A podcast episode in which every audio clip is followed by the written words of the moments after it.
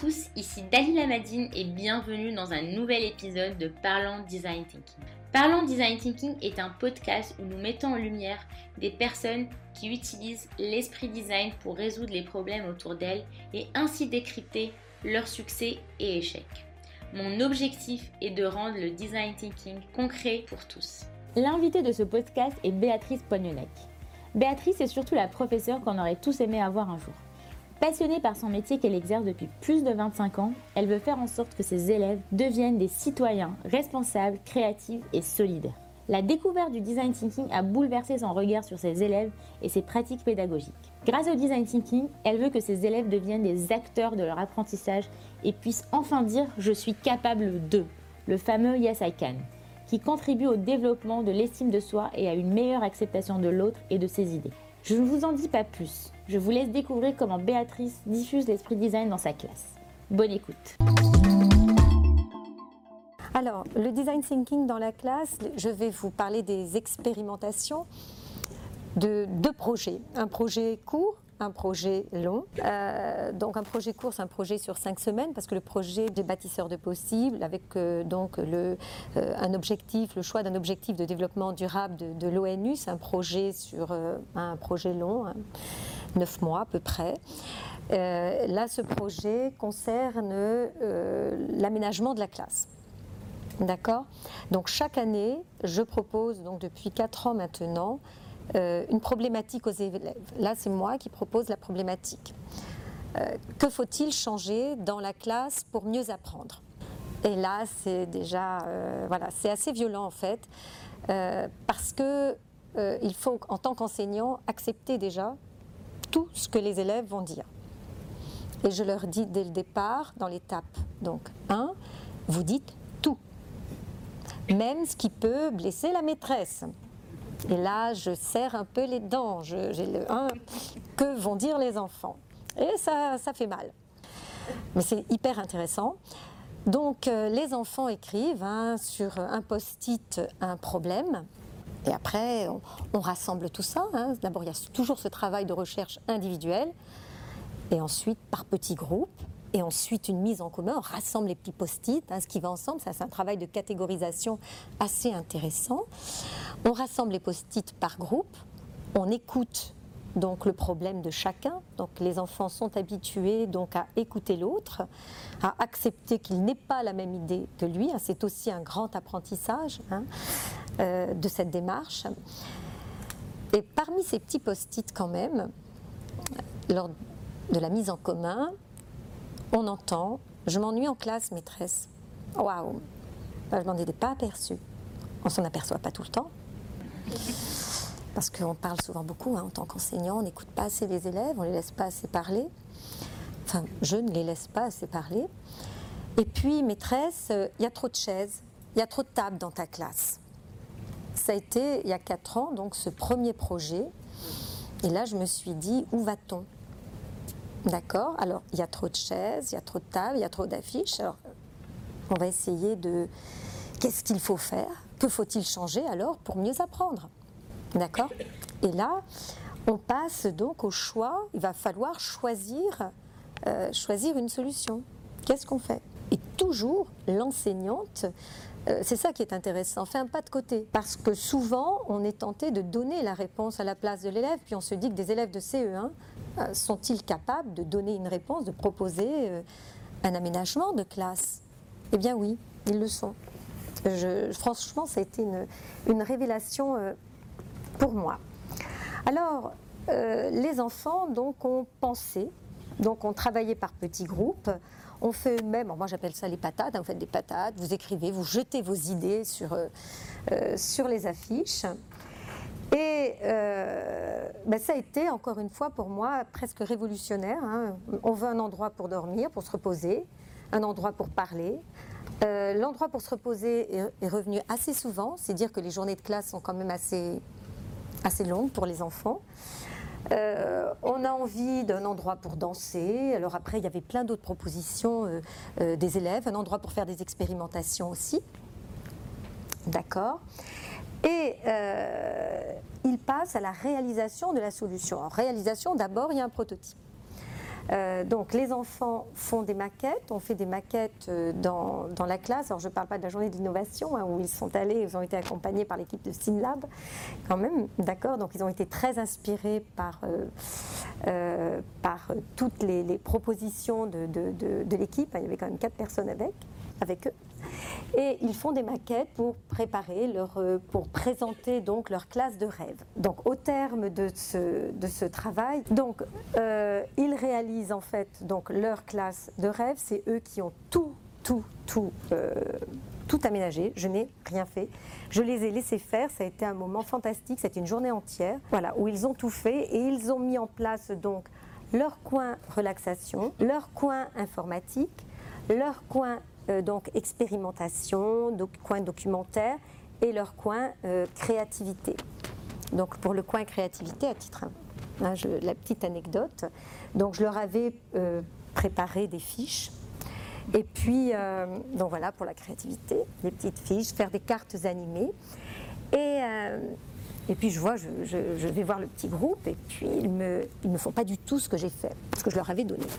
Ah, alors je dis, mais enfin, les enfants, c'est pas ce que je vous avais demandé. Alors il me dit, mais maîtresse, c'est le coin créativité. Nous, on a envie de faire un jeu de société.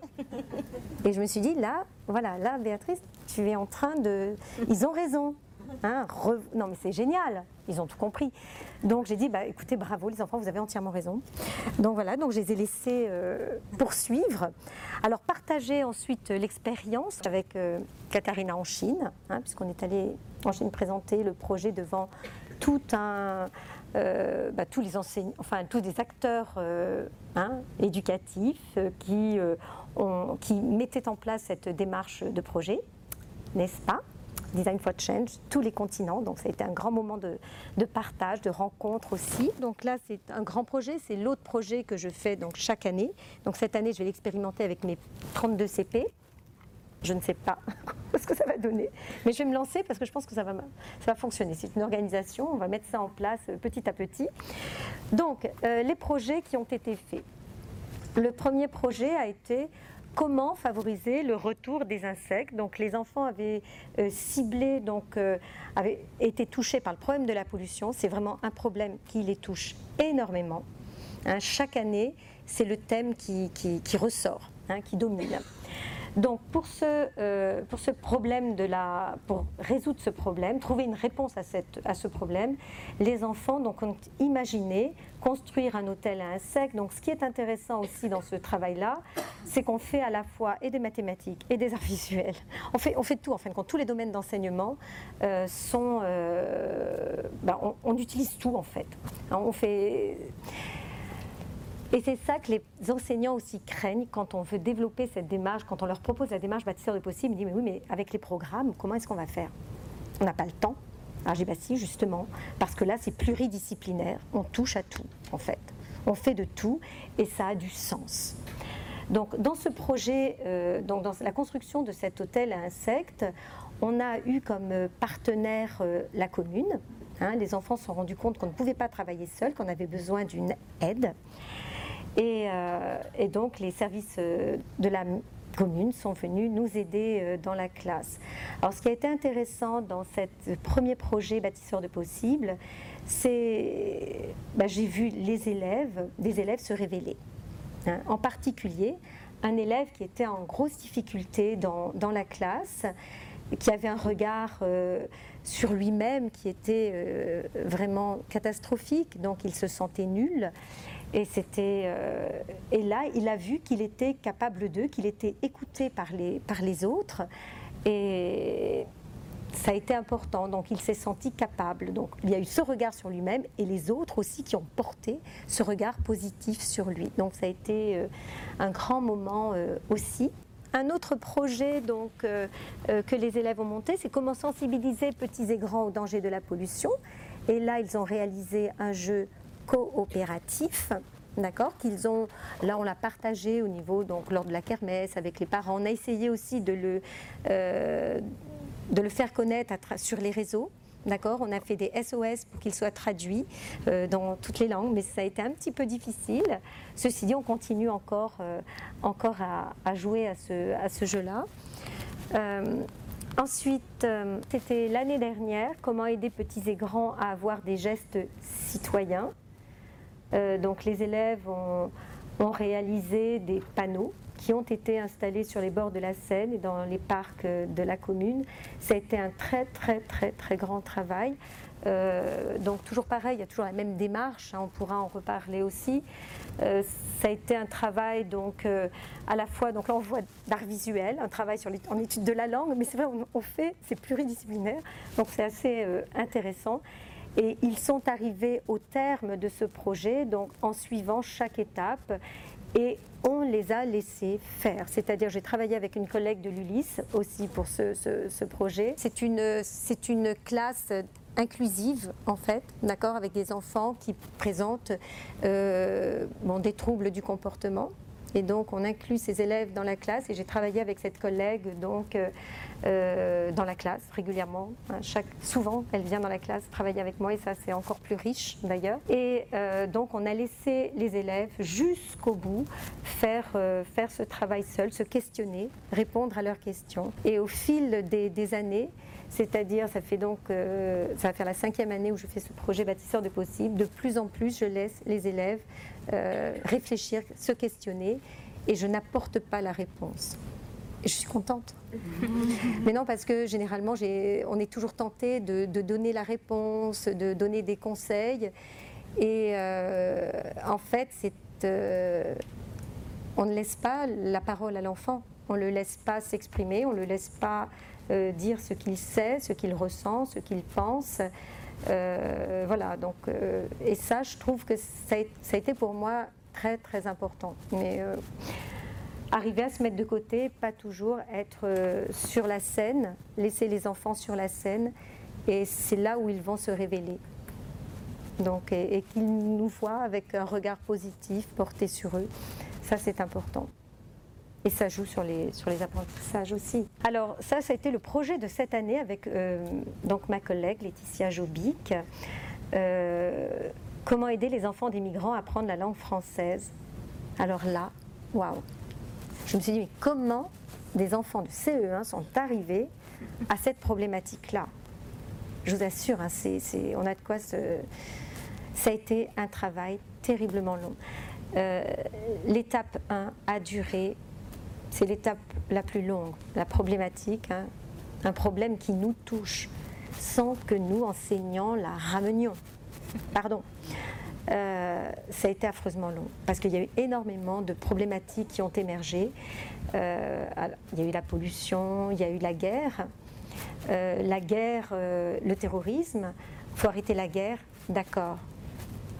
Arrêter la guerre, je suis d'accord avec toi, on te comprend arrêter le terrorisme, d'accord, on est je suis d'accord, nous sommes d'accord. Mais faisable ou pas faisable?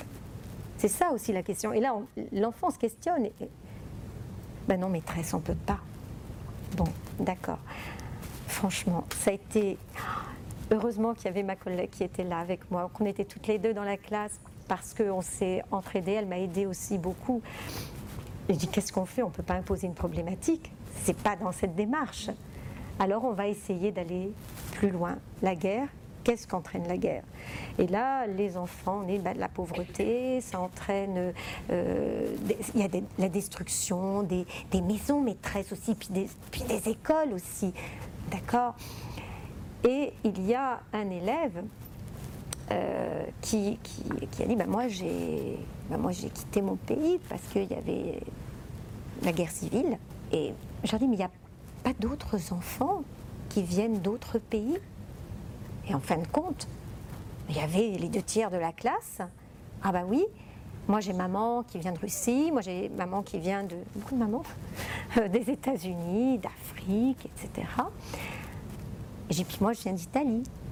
La maîtresse vient d'Italie. Oh, maîtresse Donc on est tous plus ou moins des migrants, pour des raisons ou d'autres. Moi, des enfants qui sont venus donc euh, du, Sri Lanka pour problème de guerre civile, de, misère, etc. D'autres qui sont venus. Moi, maman, elle est venue par amour. Donc ça, c'est chouette. C'est beau. C'est beau. Euh, problème financier aussi. Bon, la France attire. D'accord. Bon. Et puis on a demandé à un des élèves de la classe, j'ai est le problème quand tu es arrivé en France? Parce que tes parents ne parlaient pas la langue française, tu ne parlais pas non plus. Ben, c'est justement d'apprendre, de comprendre, de se comprendre. Et on est arrivé ainsi à comment aider. En plus, on a beaucoup parlé, entendu parler des migrants, on continue. Et comment est-ce qu'on peut aider euh, ces enfants? Donc, l'étape 1, on y est arrivé. Euh, la problématique. On a rassemblé, réuni les parents, on leur a présenté le projet, les enfants, pardon, présenté le projet. Euh, les parents nous ont regardés avec des grands yeux, mais qu'est-ce que c'est des enfants de CE1 qui, questionnent comme ça, qui se questionnent et qui ont envie de bah, d'aider l'autre. Waouh, génial, c'est ça qui est beau. C'est l'esprit euh, de cette démarche m'a est fantastique et ça, on peut les s'aimer parce que ça prend chez des jeunes enfants. Alors on imagine la société de demain? Si on essaime cette pratique. Bien, euh, cette démarche, cet esprit. Donc les enfants ont décidé de faire de courtes vidéos. Euh, et avec euh, donc ma collègue Laetitia Jobic, nous avons contacté donc une association France Terre d'Asile et Pierre-Henri, qui est le directeur général de, France Terre d'Asile, a dit je viens. Il me dit oui, je voudrais venir dans, dans votre classe pour féliciter vos élèves. Alors là, les enfants, euh, quand on leur a dit ça, on se dit, mon Dieu, mais ils se représentent ce que c'est? Je vous rendez compte Le projet, les projets que vous avez faits, ça a touché donc la personne de, donc de France Terre d'Asile. Donc, euh, bon, on leur a montré une vidéo, etc. Et donc, euh, Pierre-Henri est venu dans la classe, les parents étaient tous là, il y avait la mairie qui était présente. Enfin, ça a été un, très grand moment de partage. Et donc, sur les réseaux sociaux, dont France Terre d'Asile présente donc les vidéos, euh, les vidéos, courtes vidéos des enfants pour aider donc les enfants des migrants à apprendre la langue française. Alors, euh, les apports du design thinking.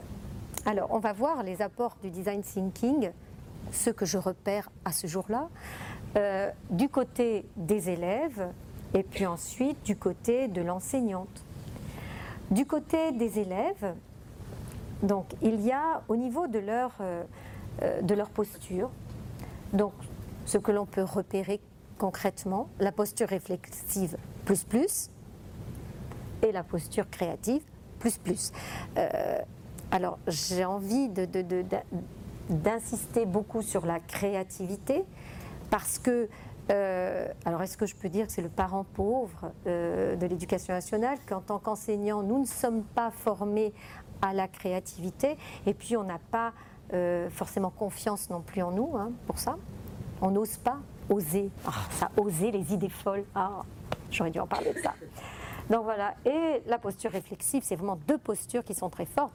Et en plus, c'est ce dont on aura besoin euh, plus tard. Notre société a besoin d'adultes, d'accord, capables de réfléchir seuls, mais pas que seuls. Réfléchir ensemble. Hein, c'est ce qui se passe là dans la classe. On leur apprend. C'est dur. Bien sûr que c'est difficile, ô combien, mais ça marche. D'accord? Et puis, euh, donc, la créativité. Alors, faut être humble au niveau de cette créativité. Mais les enfants, la créativité, comme l'innovation, c'est pas tout changer. C'est avec ce que l'on a. Et c'est ce qui peut peut-être faire peur je ne sais pas ce que je pense, hein, à certains enseignants, le terme d'innovation, de créativité, etc. Non, on part de ce que l'on a et ensemble, bah, qu'est-ce qu'on peut changer en fait?